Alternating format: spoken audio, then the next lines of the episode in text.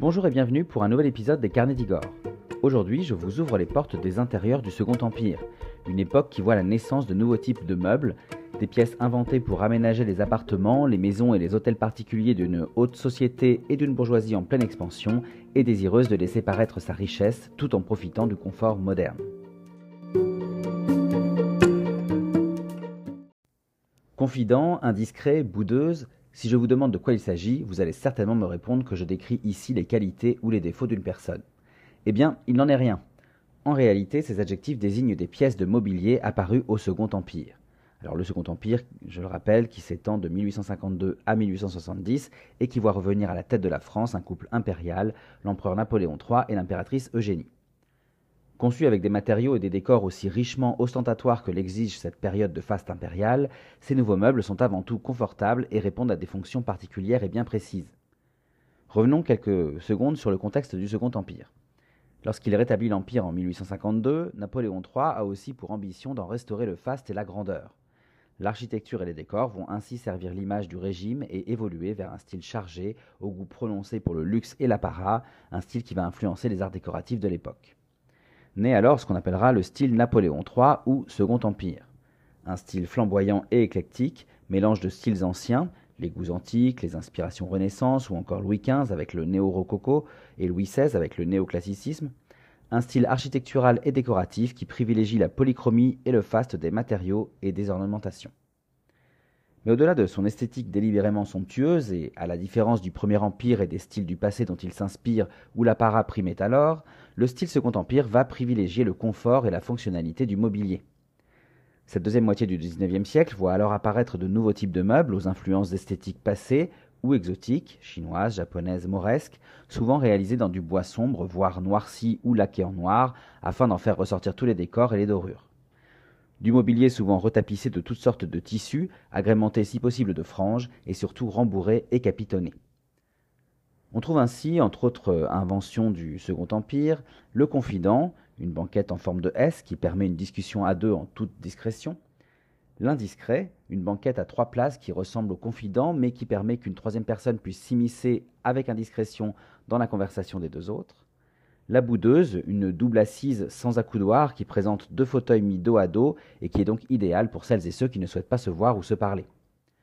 La borne ensuite, une banquette circulaire qui présente un dossier commun au centre, un dossier qui peut être plein ou creux afin d'y insérer des plantes par exemple. La table gigogne, ce type de table que l'on connaît encore aujourd'hui, empilable et encastrable, fait partie du nouveau registre des meubles pratiques et modulables qui permettent d'organiser son intérieur selon ses besoins. Vient ensuite la chaise volante, qui se différencie des meubles plutôt lourds et dédiés à une place bien précise que l'on utilisait avant, puisqu'elle est légère et qu'elle permet d'être déplacée selon les besoins. Le fauteuil crapaud ensuite, alors lui c'est un siège bas, peu profond et trapu, qui se veut ultra confortable avec son dossier enveloppant et son assise rembourrée. La psyché ensuite, que vous connaissez, c'est ce grand miroir inclinable et mobile, souvent sculpté et orné à l'époque, qui existe déjà alors, mais qui fait son grand retour en étant produit en série au Second Empire. Le cartonnier, ce meuble de tri ou de rangement de dossiers qui apparaît à l'époque dans les bureaux et les cabinets de travail. Le buffet vitrine, alors ici il s'agit d'une armoire vitrée qui permet d'exposer ses collections de bibelots, très à la mode au Second Empire. Ainsi, plus on a de bibelots, plus on biblote, comme on dit alors, et plus on paraît riche. Vous avez ensuite le retour du bonheur du jour, ce petit meuble bureau à tiroir né au XVIIIe siècle, mais qui revient à la mode au Second Empire, où il prend différentes fonctionnalités selon son emplacement, tantôt secrétaire, chiffonnier ou coiffeuse. Enfin, je finirai par le bahut. Alors le bahut, c'est un buffet bas et large qui s'inspire des coffres du Moyen Âge et qui peut être fixe ou servir pour le voyage, d'où le verbe transbahuter que l'on va inventer alors. Voilà, il y a bien d'autres objets ou meubles que je pourrais citer, mais je pense que vous avez déjà un bel aperçu. Mais alors, pourquoi ce développement si prolifique de mobilier nouveau au Second Empire? Eh bien, il faut savoir que le Second Empire est une époque où l'industrialisation s'accélère et où les innovations technologiques et l'assemblage mécanique vont remplacer l'artisanat et permettre ainsi une production massive de meubles ou d'objets à moindre coût.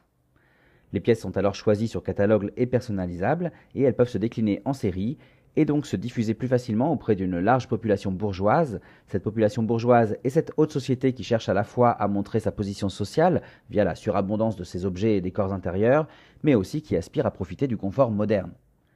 Ce nouveau mode de consommation moins onéreux et plus prolifique va alors parfaitement correspondre aux attentes d'un second empire qui n'aime pas le vide. Car la différence d'aujourd'hui, où le style épuré est le summum même des classes sociales aisées, à cette époque, une maison chargée d'objets et de meubles en tout genre, et dont les murs sont remplis de tableaux ou d'autres curiosités, laisse paraître la richesse de son propriétaire, tout comme d'ailleurs à la même époque, un homme avec de l'embonpoint montre alors qu'il a suffisamment d'argent pour bien se nourrir. Le style Napoléon III, opulent, s'inscrit ainsi dans la continuité du style Louis-Philippe des années 1830-1840, en référence au roi des Français Louis-Philippe Ier qui régnera donc de 1830 à 1848, ce style Louis-Philippe qui est un style bourgeois et romantique où le confort et l'usage du mobilier s'accordent avec la richesse et l'abondance des décors.